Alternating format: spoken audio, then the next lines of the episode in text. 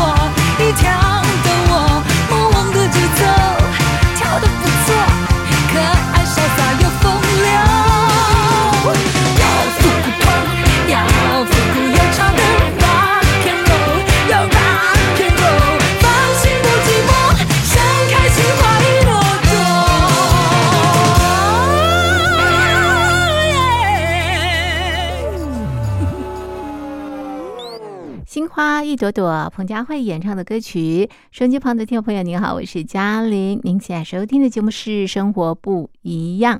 好的，朋友们，今天是中华民国一百一十年，西元二零二一年二月二十六号，星期五。今天在《生活不一样》节目当中，我们要进行的单元是两岸新闻研究室。我们要关心三则新闻，也就是年前啊，这个世卫组织前往武汉视察 COVID-19。那么另外呢，要关心的是中国大陆啊。拼疫苗外交，那么产生什么样的问题呢？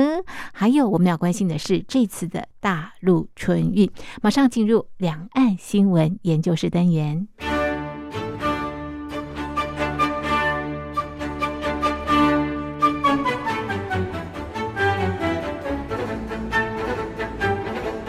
两岸新闻研究室。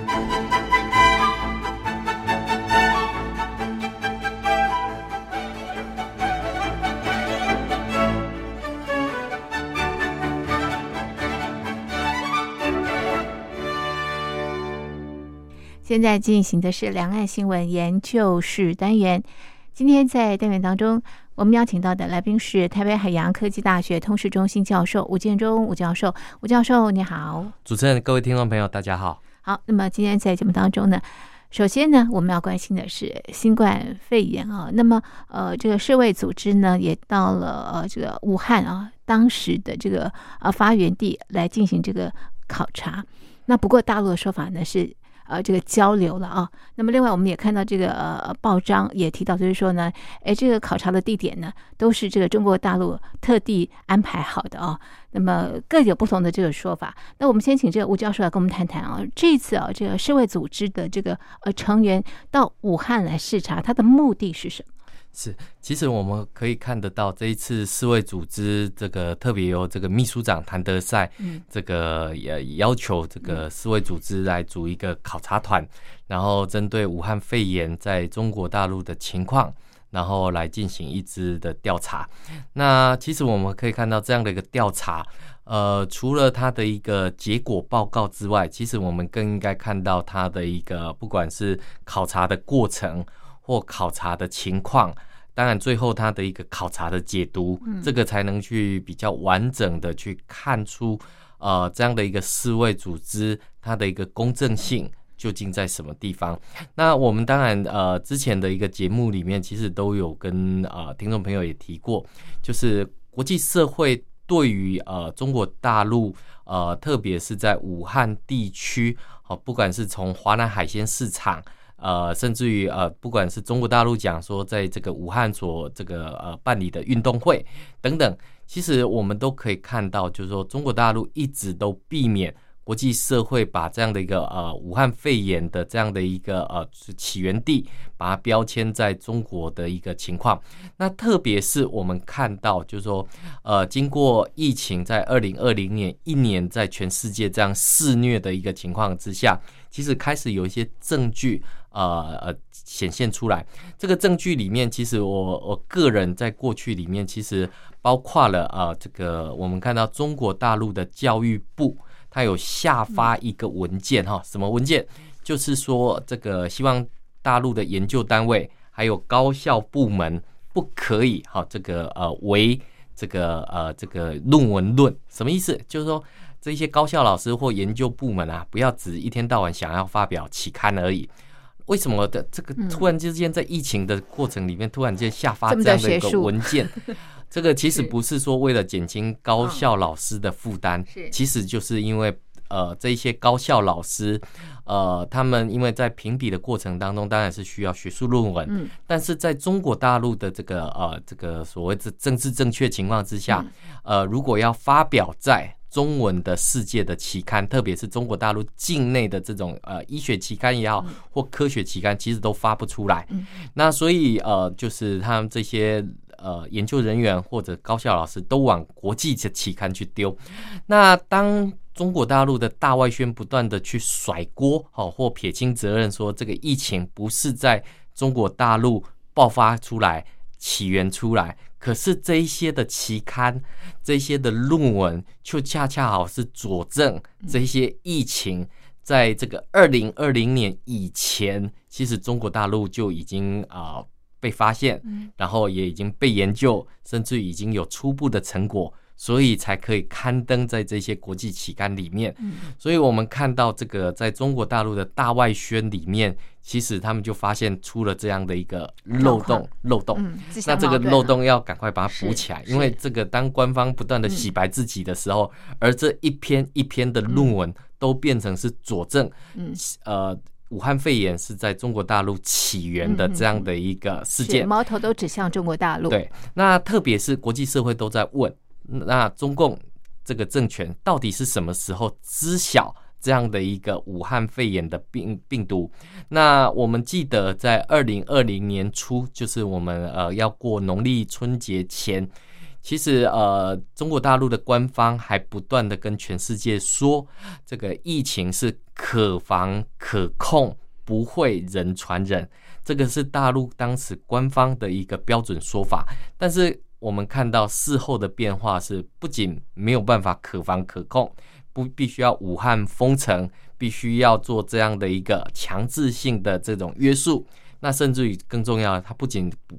会人传人，而且会严重的人传人，所以我们会看到，就是当中国大陆的大外宣跟国际社会的认知上面是这么的高的落差的时候，那最重要负责全世界各国的这种世界卫生组织，当时它的功能。当时它的这个警告究竟落在什么地方？那所以我们会看到，就是说当时被全世界呃这个不断的批评，这个世卫组织没有了功能，甚至于还为这个中国大陆来洗白的这样的一个说法。那我们看到，经过了一年的时间，那这个世卫组织秘书长谭德赛，他这个指明这个要组织一团这个考察团，是到中国大陆去进行考察。嗯。那结果我们看到这个考察的过程，就是这些这些专家团都还没出发前，嗯，这个这个中国大陆包括不发签证给这些专家，或者是延宕发这些签证给这些专家，让这些专家没有办法同时抵达中国大陆。所以从考察的过程里面，其实就可以看得出来，中国大陆其实不是那么配合国际上面的一个调查。那另外一个部分就是考察的情况。刚刚主持人也提到，就是大陆就安排他的一些考察行程，在外界看起来这就是旅游行程。是，但是在我们研究政治的里面，其实我们会看到，这个就是中共把丧事当喜事办的一个非常荒唐的一个情况，特别是。当喜事来办之外，还要去标榜中共的这种所谓的战功彪炳的一个情况，所以我们会看到，在这个呃世卫组织的考察团到这个武汉之后，其实呃这是历经千辛万苦啦，那这个才进到才进到这个武汉，那他究竟调查了什么？是他去看了看了什么？那这个其实我们才是外界最关注的一个重点。那甚至于。他怎么调查？调查哪些？我们看到就是有这个 COVID-19 的这个死亡的这个家属，他就呼吁到武汉的这个专家们，希望能够见面，听听看老百姓的心声究竟是什么。那呃，我们看到就是说，呃，在这个专家小组哈，这个叫大流行防范跟应对独立小组的这个调查。他们有出了呃这个几份报告，第一份报告里面他特别提到哈，就是说尽管有多年的警告，这场疫情仍凸显各国政府跟公卫组织的缓慢跟失能，是一起集体的失败。那报告写到，我们团结以这个创造人类安全保护网的集体能力，在这一场疫情当中失败。简单讲，这一份报告的初稿里面就提到了缓慢。累赘不果决的这种大流行市井体系，拿不出一个应变变化的一个情况。那特别是呃，这个调查小组就他们就提到这个初步报告的一个疑惑，就是为什么当时世卫的委员会要等到二零二零年一月三十号才宣布疫情为国际卫生紧急事件？那《纽约时报》也做出指控，就是说。中国政府、中共当时就游说各国不要去做这样的一个宣布。那当 WTO 宣告这个呃 COVID-19 为国际公卫的紧急事件之后，那当然对中国大陆的这个名誉还有这个经济是一个双重的打击。但是我们也看到，就是说，呃，这样的一个检讨报告晚了一年，嗯，那它到造成的不仅是这个呃这个人命的一个损失之外，最重要当然就是经济上面的一个损失。那所以我们会看到，就是说错失良机，大概就是这一份报告里面的这个啊这个关键。其实他描述了很多文字嗯，其实就是错失良机的一个部分。那当然，我们会看到，就是说，在这样的一个呃，就是说一个专家的一个调查里面，嗯。其实我们都知道，过去的一年里面，嗯，不管是这个美国的这个呃这个前总统，对，这个这个川普，他的这个国务卿这个蓬佩奥，他也就很明确嗯，就美国是有明确的证据，就是中国大陆当时隐匿疫情，嗯是。导致这一场世界性的一个灾难。嗯。那我们看到，就是说，呃，武汉肺炎首先在武汉爆发，嗯。这个是事实。但是是。我们看到中共是不断的去甩锅，嗯。要求大家不能讲这个是叫做这个像川普总统讲这个叫做这个中国肺炎啊或者是武汉肺炎。是，但是我们现在看到中国大陆的这个官方媒体却不断的讲这个英国变种啊，这个美国变种。嗯那所以呃，我们特别看到的是这一群世界卫生组织的专家到中国大陆去调查这一场 COVID-19 的起源、嗯问题、原因。但是我们看到中国大陆的官方说，世卫组织不是到中国来调查，嗯而是到中国大陆来跟大陆的交流的这个呃专家们是交流，是。是一种合作的关系。是。所以你会看到，就是说嗯。这个他的一个官方叙事里面，把这样的一个调查，嗯。这个呃变成了是一种合作，是。是一种交交流流的一种说法。是。那这个其实我们会看到，就是说世人基本上都不相信这样的说法。嗯。那像 BBC 这个英国这个、这个广播公司，他们有进去做调查，他们在武汉问路人说这个疫疫情是从哪里来？好、这个他访问到的所有的大陆老百姓都说是从美国来的。那所以你会看到说，呃，外人是觉得非常讽刺，嗯那特别是呃，在这个呃去年，不管是武汉的殡仪馆嗯焚烧了多少尸体，领回多少的骨灰，嗯在当时有多这么多的这个公民记者，还有这一些所谓的呃这个写作。嗯他们最后他们的下场究竟是什么？所以，我们从这个世卫组织的这些专家们，他们去做这样的调查，嗯然后经历了这样的过程之后，然后才去进行解读。是那所以我们会看到，其实这个中间就变成一个叙呃，这个因为疫情，所以要改变整个叙事的努力。中共非常努力在改变这一场的叙事就要把自己的政权洗白。嗯但是我们看到中共的努力，除了把这个世卫专家耍的团团战之外，他现在更积极了，他想要用疫苗嗯，来拼外交来拼外交，用疫苗来帮他自己做洗白。是但是这样的一个努力，其实我们外界看起来其实是非常啊、呃有状况的一个部分。是问题也非常非常的多，我们待会呢再就这个部分进行相关的探讨。先来欣赏一首好听的歌曲，歌曲之后再回到节目当中。从不曾遗忘我最初的模样，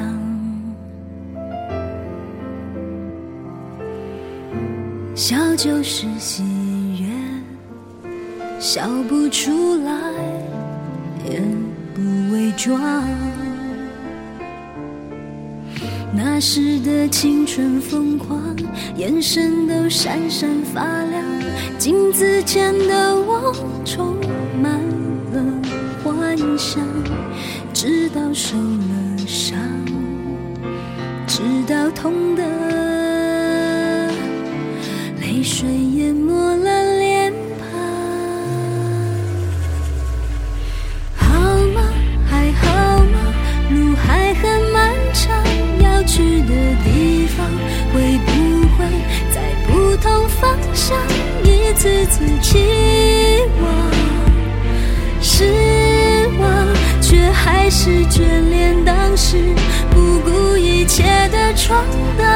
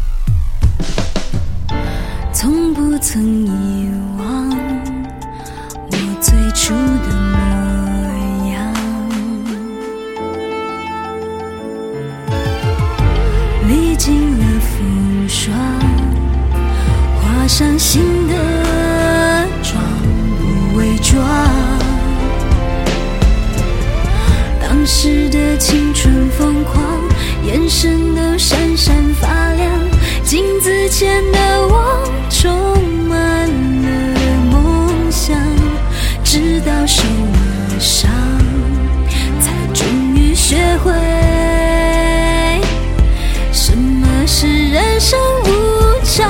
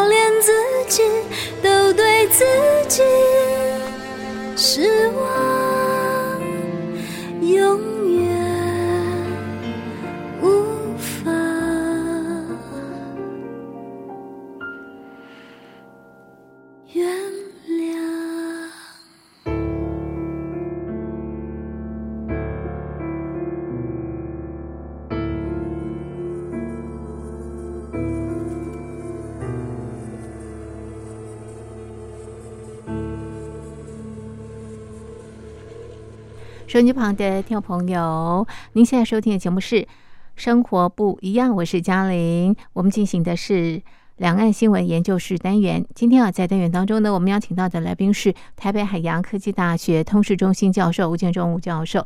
那么今天还是关心啊，COVID nineteen 的这个呃呃相关的这个呃新闻呢。刚刚提到世卫组织的这个呃成员到中国大陆视察，不过呢，呃，从呃出发到了当地等等一连串的这个问题啊，这个可以看到中国大陆啊层层的这个阻碍哦。那刚刚也提到这个疫苗哇，现在大家都抢疫苗哦。那中国大陆也有疫苗，中国大陆的疫苗除了啊这个解决目前 COVID-19 的问题之外呢，那么另外的用途呢是作为这个呃外交的用途啊。怎么样用于外交？那么又衍生什么样的问题？请教吴教授。是，其实我们会看到这个疫苗基本上是是各国的综合国力的一个嗯比较，嗯所以谁都不想要在这样的一个综合国力比较之下，然后产生了它的一个呃，就是严重落后的一个情况。那我们知道，全世界大概有几组的这个国家都在做这样疫苗的研发的一个工作，当然很多都是跨国家的一个部分，不管是像美国、呃，像英国，甚至于欧洲、俄罗斯、印度。中华民国台湾其实都在进行研发的疫苗。那我们知道，研发疫苗基本上呃呃，它大概都会有三期的一个部分。那呃，包含了第一期的这种试验的一个部分，然后第二期再经过一些动物的实验，第三期才会在这真正进入到这个人体的试验。那我们刚刚特别提到哈，就是因为中国大陆在这个这个所谓的防治这个 COVID-19 的过程当中，它总是宣称这个防疫的疗效非常的良好。我们知道这个呃，第一种当然就是。呃，我们可以看到疫苗的研发是分三个阶段，第一阶段、第二阶段、第三阶段。好，第一阶段就是少数的这些呃所谓的呃就是感染者的一个实验，那到底能不能通过？嗯那我们现在看到这个呃，全世界大概有这个十几组的这样的一个呃，就是团队开始进行这样的一个研发。那现在我们看到哈，就是第一阶段通过了，第二阶段也通过了。但是现在要进入第三阶段人体实验的时候，就出现了一个问题，什么问题？因为中国大陆宣称它的这个呃已经深获控制，所以要找感染者来施打疫苗，啊，在中国大陆境内是找不到的，所以他必须要到国外去找找样本。去找这个人体的试验者。是。那我们看到，在像在美国的这个辉瑞或者交生的这些疫苗上面来讲的话，他们目前都已经通过了第一期、第二期以及第三期的临床实验。那我们现在看到这个中国大陆的卫健委，他们有一个宣称哈，说他们是属于领先集团，他们现在也进入到第三期的这种所谓的呃这个人体实验阶段。那但是呃，我们看到卫健委他们不敢或没有跟全世界提的，就是，诶，居然他的这个呃所谓的这个科兴疫苗，居然在阿拉伯联合大公国已经获得上市的许可。照理来讲，这是一个综合国力的一个、展现展现。那为什么不敢这个大声的嚷嚷嗯说已经获得有这样的一个成就？是是，呃，这个我认为有两个部分。嗯第一个就是说，像阿拉伯联合大公国，他们对于疫苗的一个部分，他们看的都是这个公司企业提供的数字。嗯那你说 OK，他就觉得 OK，就让你上市了。嗯嗯那所以他取得了这样的一个疫苗上市的许可，但是取得这样的上市许可，这个中间的数据是不是能够重复验证？嗯是不是呃有效性多少？嗯，完全都是中国大陆自己的公司说了算。所以我们现在看到中国大陆的疫苗的有效性宣称是是百分之五十四，哦，五十四刚好就过那个有效门槛百分之五十一点点，五十点四左右。但最重要的是，最重要的是。这个根据中国大陆的这个医疗专家他们提出来，这个疫苗嘛，背后它总有一些警语，有一些副作用。啊对对对结果那个副作用居然高达百分之呃有七十三种，这么高啊？有七十三种。第一个有效性是百分之五十点四，嗯就是一半有用，一半没有用。嗯嗯好，这嗯是一个。那另外一个部分是有副作用啊，副作用里面包含的会有头疼，嗯，然后会有这个昏睡，嗯或包含会有这个呃这个体呃这个肌肉疲劳啊这些等等。但最重要，我看了一下，其中有一个说会有尿失禁的风险。是那这个其其实我们会看到，就是说风险非常的大。是那当然，我们都希望全世界各国的疫苗嗯。都是研发成功上市，那当然这个才能够去为人类的解决目前病毒的病毒的问题。但是这些的呃数据的正确性是必须要经过反复严格的验证，对，之后才会才能够去上市。是是。那所以我们会看到，就是说第一个部分是，呃，原本在巴西是中国大陆第三起疫苗，就先做私打的一个部分。嗯嗯是那结果后来巴西出了一些状况，所以就巴西总统出来喊停，嗯不能再私打。是后来那怎么办呢？赶快再找东南亚国家，看看哪个国家愿意接受这样的一个施打。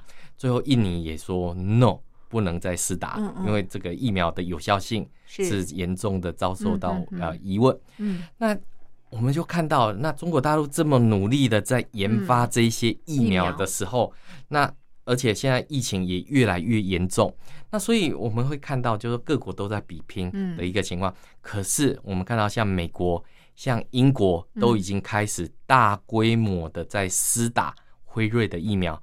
包含这一些呃这相关的这些国家，英国是首先施打。嗯我们看到美国的前副总统彭斯在他任内也这个这率先来施打嗯这样的一个疫苗。那所以我们会看到，就是疫苗的有效性跟疫苗的科学性，这个是要改写疫苗叙事的一个非常重要的一个原因。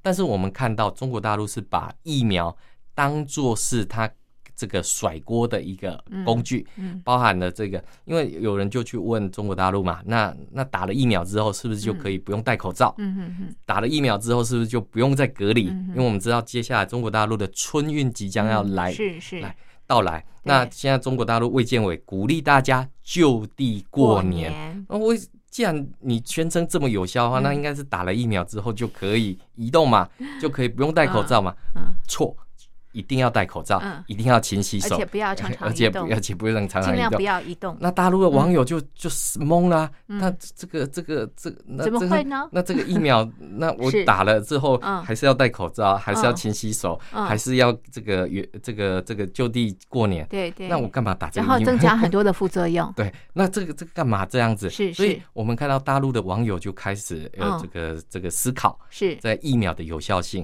嗯那那这个大陆环球时报的这个这个主编是这个胡锡进就跳出来，嗯。要打当然打中国的疫苗。嗯。当然，我们呃讲说这样的一个疫苗的一个部分，嗯。其实为什么会让外界感受到疑惑跟质疑的部分，主要嗯是因为临床实验是。还有科学性的问题嗯，这些都是未来必须要去思考。但是最重要的是，呃，我举最近的一个例子哈，这个土耳其原本要接收中国大陆的这个疫苗科兴疫苗，本来要赶在这个过年前来进行接种跟施打，结果没想到中国大陆从北京出口的这样的一个疫苗，嗯偏偏就晚了两天左右，嗯这个抵达这个土耳其。那为什么呢？呃，因为全国人大常委会通过了叫中土引渡协议，也就是说，土耳其要把流亡在土耳其的五万名维吾尔族人嗯遣返回去中国大陆。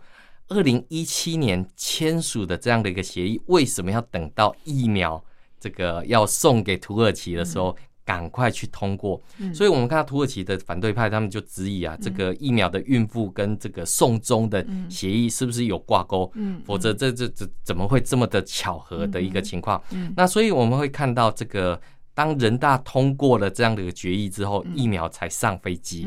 这个这这这让人就觉得说，那你的这个疫苗的部分是不是具有政治政治的意政治意图的一个部分？那果真没有错，就是说，嗯呃，这个这个其实还是有一些呃落差的一个部分。嗯那当然，中国大陆除了疫苗的有效性跟科学性之外，其实我们现在看到，呃，这个近期印度也在跟中国大陆在竞争。嗯这个疫苗的有效性的一个部分，包括了这个原本中国大陆承诺要给巴基斯坦，这个这对中国来讲，这叫巴铁，嗯这个铁铁兄弟嗯，巴基斯坦、尼泊尔，还有这个东南亚国家提供数十万剂的疫苗。不过，印度已经抢先一步，对缅甸、马尔蒂夫、不丹、尼尼加拉、尼泊尔这些国家赠送疫苗，而且数量远超过中国大陆。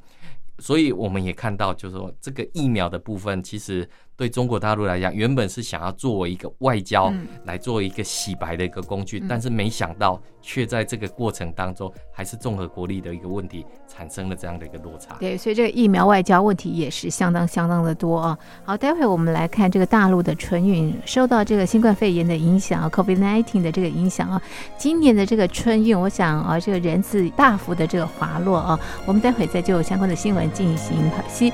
先来欣赏一首好听的歌曲，歌曲之后再回到节目当中。灰暗的天空里飘着微微细雨，孤单寂寞的种子隐藏在人群里，闪烁的星空里，我在远方孤立。每个人心都渴望阳光疼角落里，没有人看见哭泣。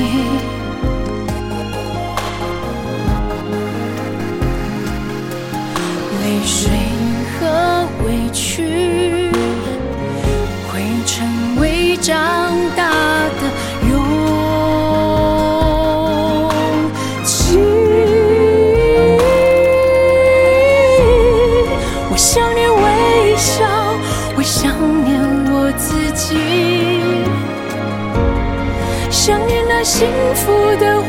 花季。沉默的泪滴，酝酿花开的序曲，辛苦的痕迹，刻画着动人的旋律，让梦想盛开，绽放美丽。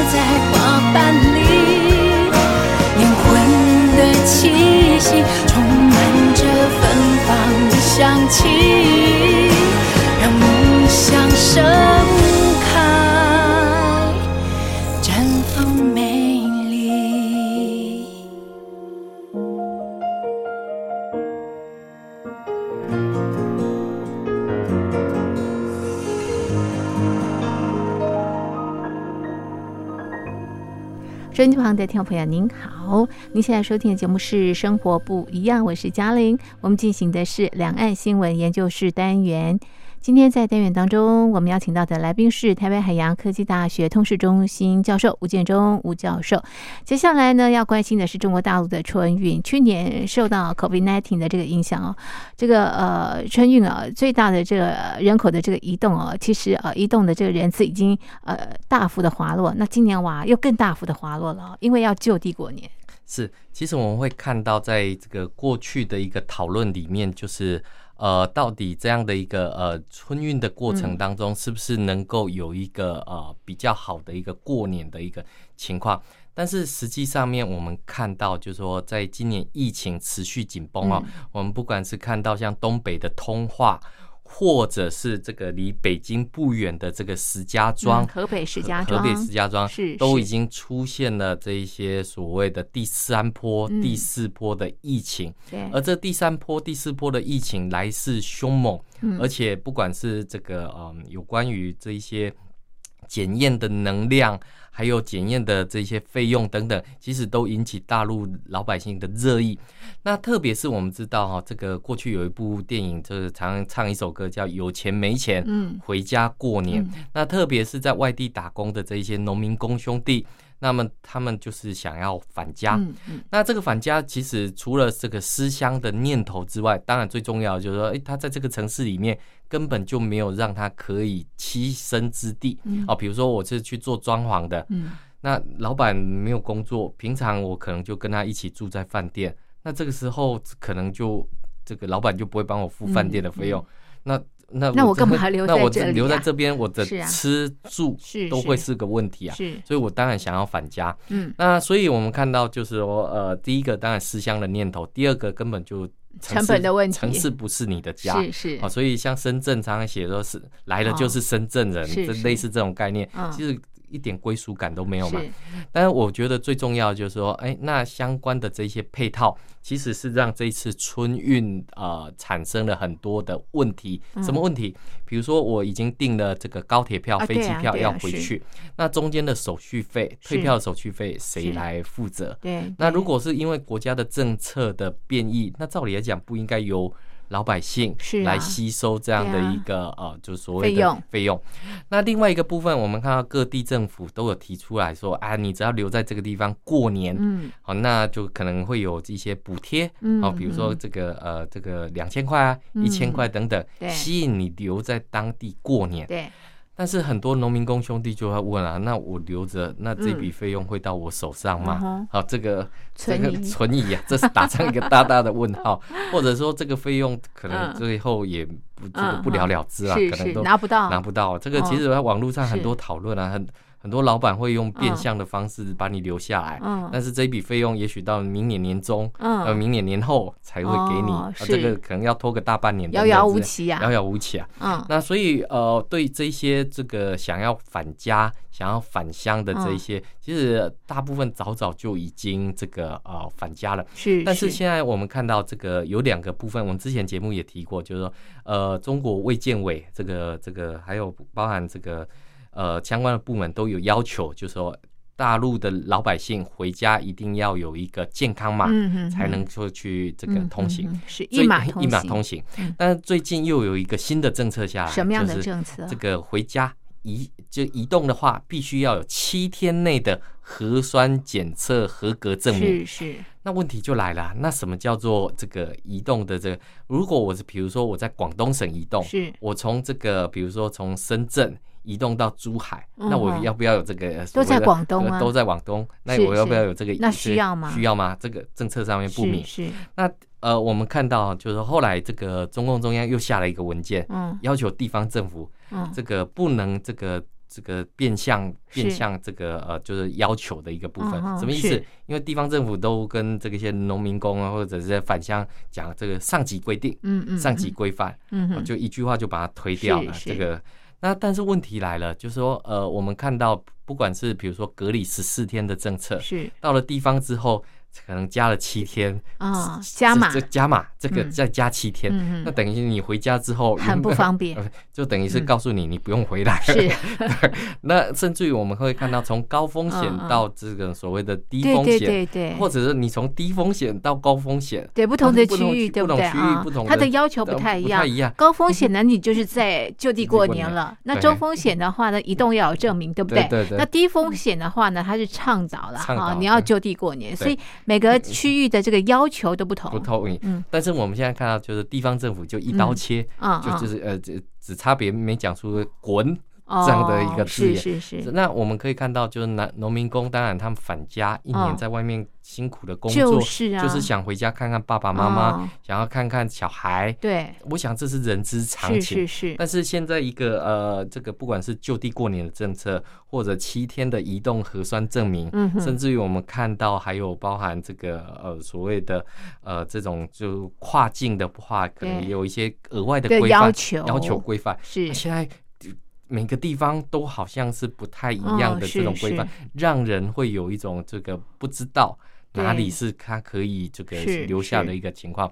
那当然我们会看到，就是说疫情非常的严重，那对于这个防范的要求嗯。跟防范的意识上面来讲，有没有那么的到位的一个部分？嗯嗯嗯。那像现在其实很多人在发这个灾难财，嗯因为大陆的检验费很低，嗯，那到底有没有真正去进行检验？还是这些违章伪证，嗯，其实反而促成了这种所谓移动上面的一个风险。嗯那这些都可能是这一场大规模春运之后，嗯可能会带来的一些啊，就是说大家必须要去警示的嗯一个重点。因为我们看到，其实现在在不管是中国大陆北方或南方，现在温度都蛮低的，感冒也好。嗯感冒也好，对。或者是这个呃，这个不管是原本普通感冒，或者流行性感冒，是。还是 COVID nineteen，是。这个等于都是增加了这个医院的这种所谓的呃这种量能的一个情况。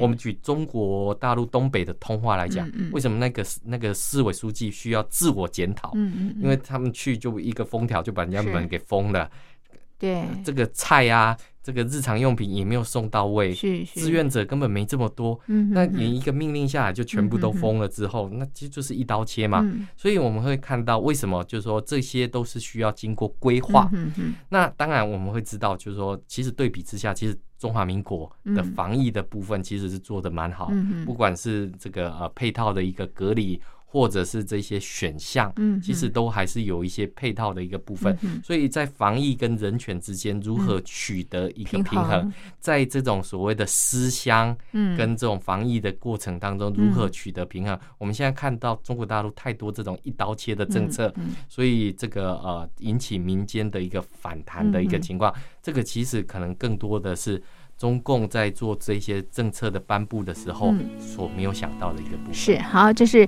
呃针对新冠肺炎的这个新闻，我们进行的剖析。我们的讨论就进行到这里，非常谢谢听众朋友您的收听，也谢谢吴教授您的分析，谢谢您谢。谢。